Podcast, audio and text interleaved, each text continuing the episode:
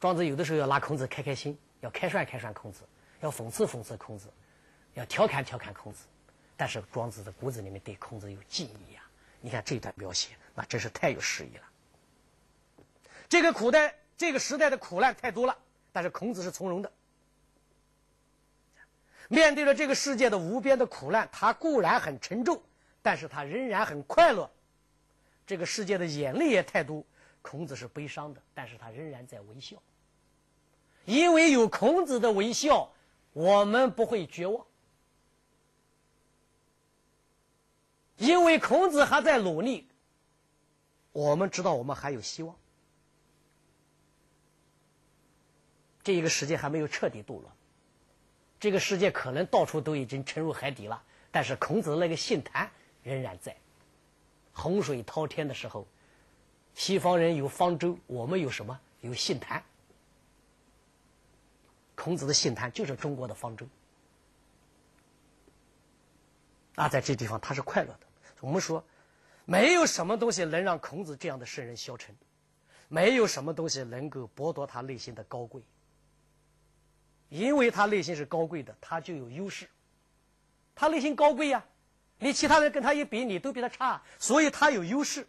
他可以凭借着这一种优势俯瞰一切的挫折，一切的挫折，一切的打击，他都可以一笑置之，甚至可以俯瞰一切的人间的苦难。他的眼光是悲悯的眼光，也是超脱的眼光，是悲悯的，可是他也是超脱的。他是救世的，但是他不是一个狂者。孔子曾经讲过，世界上有三种人，最高境界是中庸，中庸下面还有两种人，一种是狂者，一种是倦者。狂者进取，倦者有所不为。那么狂者的进取心很强。但是狂者的缺点是太急切，摇摇欲舌。倦者的个人品行很高，他太纯洁，但是他骄骄逸恶。只有孔子这样的人，他是中庸者，平和的啊，又是热情的；执着的啊，又是洒脱的；坚定的啊，又是随和的。他不执着于一端。所以他有伟大的人格和健全的精神，他有完美的人性，也因为这样，他可以领受这个世界上无穷的快乐。孔子说：“智者乐水，仁者乐山。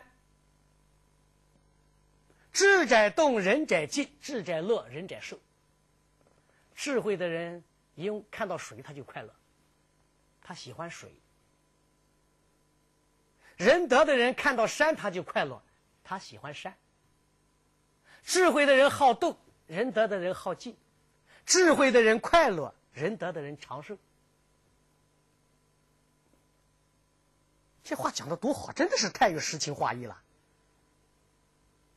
他讲出来一种关系，就是你人内心里面有没有爱，你有没有你喜欢的东西。如果你在人生里面有你喜欢的东西，你就一定有快乐。你有你爱的东西，你也就一定有快乐。我们喜欢山水，山会山水就会给我们带来快乐。我们喜欢我们家里的人，我们的家人就会给我们带来快乐。我们喜欢朋友，朋友就会给我们带来快乐。老师喜欢学生，学生就会给他带来快乐。学生喜欢学习，学习就会给他带来快乐。你有没有喜欢的？你有喜欢的，你就有快乐。在这个世界上，只要有你喜欢的，这个世界就是值得留恋的。这个世界就会给你快乐的。所以孔子在暗示我们什么呢？你想快乐吗？那么，你就要有多多的爱心。你有多多的爱心，你自然就会快乐。所以汉代的杨雄啊，他曾经讲过一句话，叫“钟离多爱”啊。孔子内心里面充满着爱。所以他快乐啊！智者乐水，仁者乐山。在孔子的眼里，大自然的一切都是快乐的源泉，并且也是道德的源泉。所以，孔子喜欢登山。他曾说：“登东山而小鲁，登泰山而小天下。”登上高山，能够眼界开阔，眼界开阔。自然胸襟涤大，气度也不凡了。孔子也向往大海，他曾说：“道不行，乘浮浮于海。”如果我遵从的道在这个时代无法推行，我就乘着一个小木筏到茫茫的大海上去飘荡。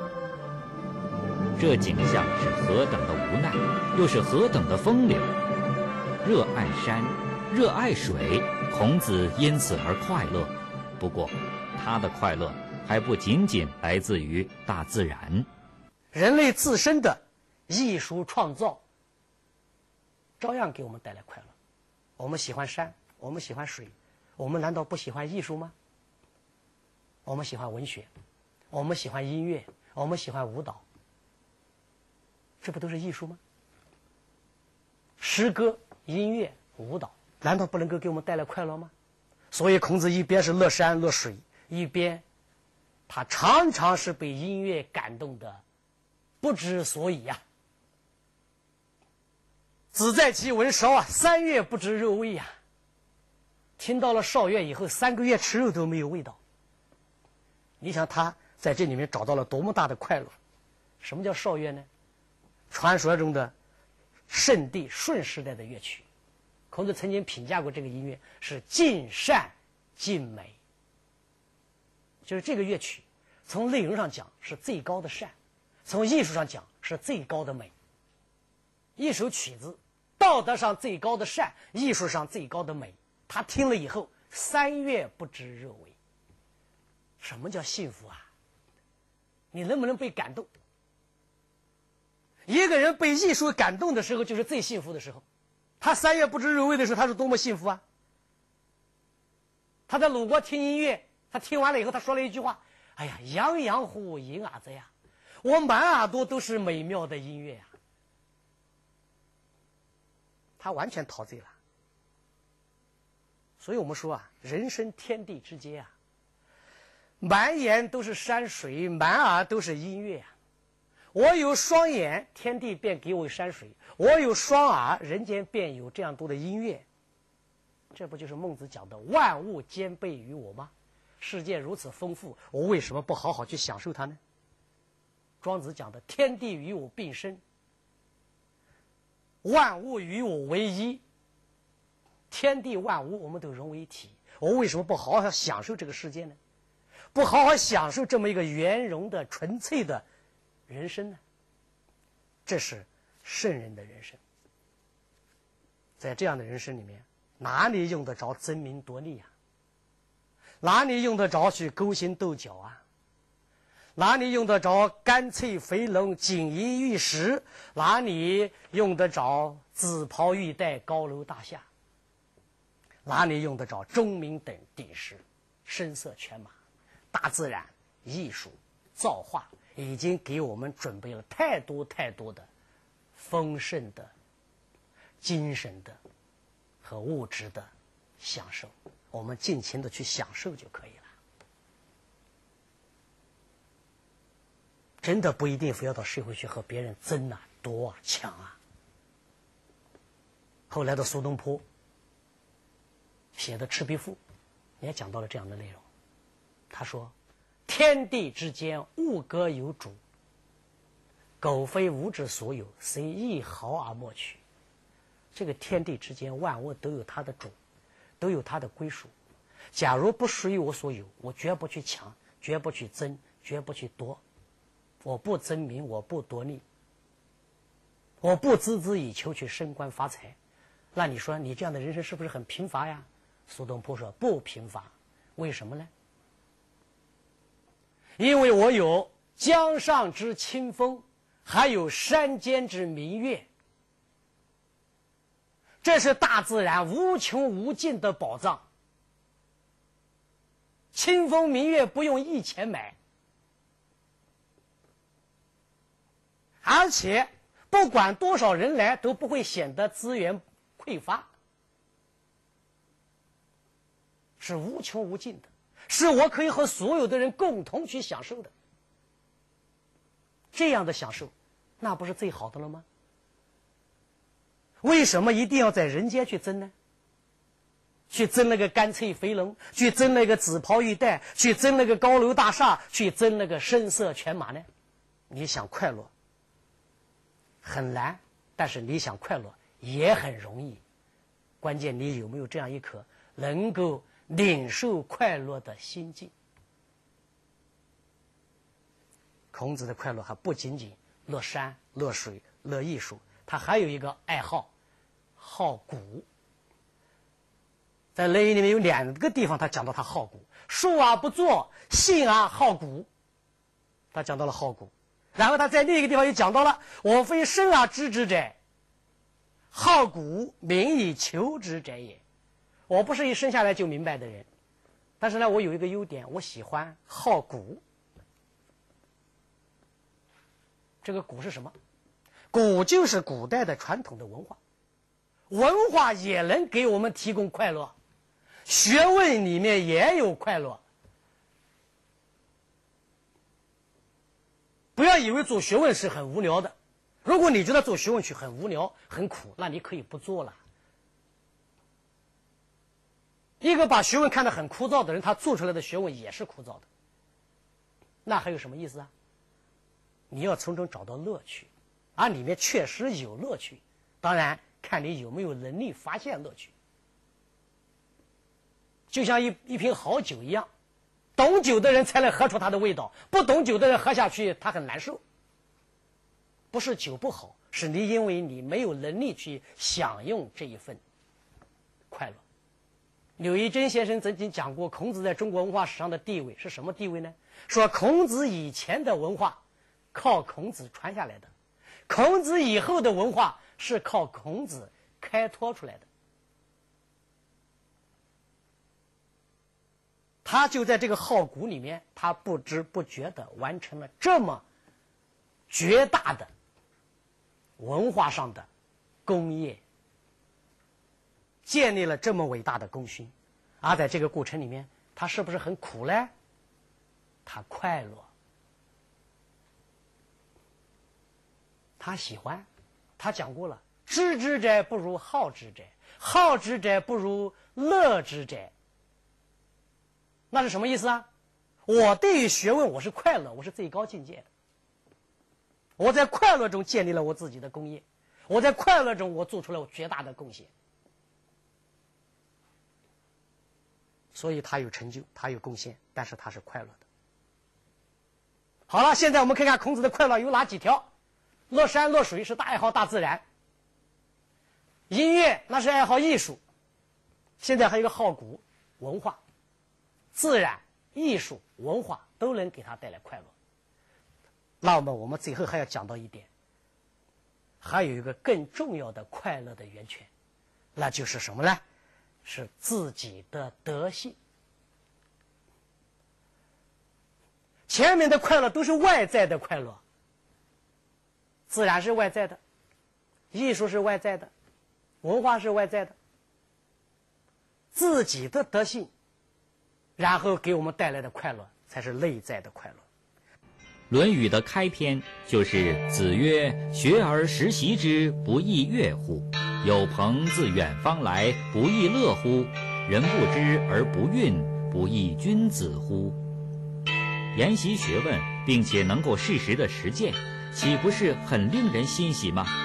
有志同道合的朋友从远方来，岂不是很令人快乐？别人不了解我，但是我并不失望愤慨，这不正是一个君子的风范吗？你看开头他给我们写的是什么？是快乐，是内心里面的喜悦，是自己发现了自己能够做到人不知而不愠以后的那样的一种自豪、一种自信，是为自己有这样高的修养。啊，高兴！开头一章就是这样的高兴。这开头一章三句话说的是什么呢？不是宗教信仰，不是宗教信仰，也不是哲学的玄想，也不是后来的理学家、道学家们所讲的道德上的心性的印证。他讲的就是我们日常生活中的喜怒哀乐。就是我们普通人都可以领受的，却又常常被我们疏忽的那种快乐。所以你读这样的文章，然后孔子就是告诉你：你看，这种快乐你本来都可以有，不是吗？学习，然后不断的温习它。朋友谁没有啊？都有。谁没有受委屈的时候啊？也都有。他讲的这三种情景：学习、温习、朋友来了，被别人误解了。我们每个人人生中都会经历这些东西。然后他告诉你，这都会给我们带来快乐。后来的孟子啊，也讲到了人生有三大快乐。孟子讲的人生有三大快乐：君子有三乐，而望天下者不欲成也。君子有三大快乐，这三大快乐嘛，给你做一个天子，给你做一个国君都换不去的。哪三大快乐呢？第一快乐，父母俱存，兄弟无故，一乐也。父母亲身体都很好，兄弟也没有什么大的啊这个灾难和不幸，都很健康，快乐啊。从这句话可以看出来，儒家确实是家本位呀，非常注重家庭呐。这么一个健全的家庭，父母亲身体健康，我可以孝顺他，我有足够的时间可以孝顺他。啊，兄弟们也都和和睦睦，这样的家庭是第一快乐。为什么把它放第一呢？这真是可遇不可求啊！这个不是我们人类所能达到的。你想孔子有没有这种快乐啊？没有啊。孔子三岁，他父亲就去世了；十七岁，他母亲就不在了。他的兄长偏偏是个残疾人呐！你看看，父母不曾，兄弟有故，他不快乐啊。孟子怎么样？同样如此啊。孟子也是早年父亲就去世了，所以我们说这个大快乐，孟子为什么放第一？因为这一点太难得。如果你有这个快乐，你一定要珍惜。如果你没有，你想象孔子，想象孟子，把它当做我们人生中的一种缺憾，我们默默的承受着它。这是第一快乐。第二快乐呢？仰不愧于天，俯不作于人，这就是自己的道德。我做事情光明磊落，我做任何事情符合道义，所以我仰不愧于天，俯我不作于人。对天对人，我没有惭愧的，这就是快乐啊！这是第二大快乐，这一快乐不容易做到的，要有很高的修养才能做得到。但是，他可以通过你自身努力做到的。这是第二快乐，第三快乐是什么呢？得天下英才而教育之。天下的英才都投奔你亚来，然后你教导他们、指引他们、谋利他们，让他们成人，这是三大快乐。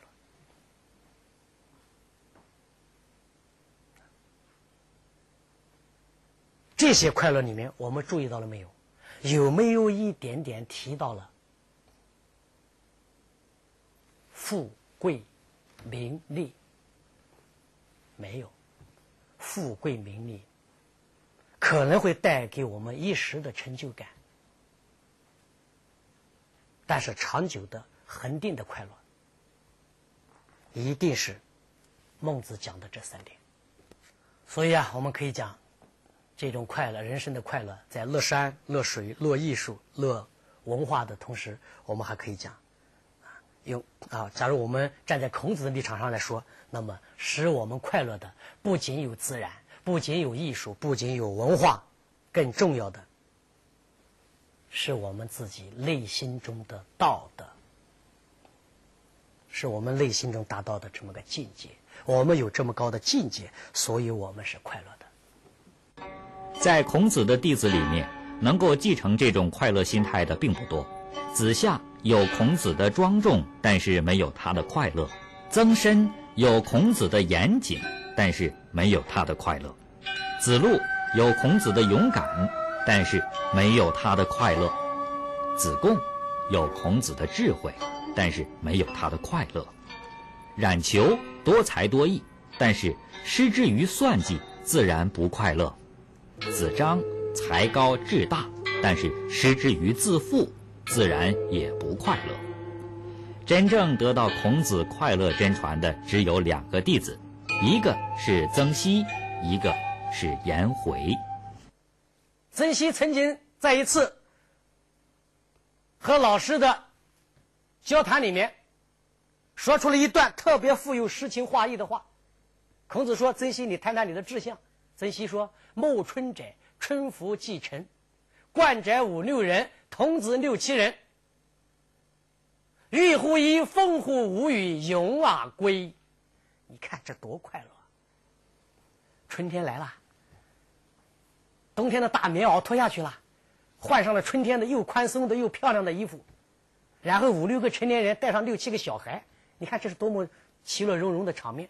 然后到沂水上面去洗洗澡，把一个冬天的污垢洗干净。然后到了五里高台上乘乘凉、吹吹风，最后唱着歌回来。那孔子说：“曾迪啊，你说的真好啊，我赞成你呀。”这是快乐。为什么赞成他？因为他快乐。那颜回呢？那是更好了。颜回是最高境界了。孔子曾经讲过，颜回的快乐是建立在什么基础上的快乐呢？我们来看一看。孔子说：“贤哉回也，真是很贤德啊，颜回呀！一箪食，一瓢饮，就一个简单的食物，一瓢凉水，在陋巷，住在一个很……”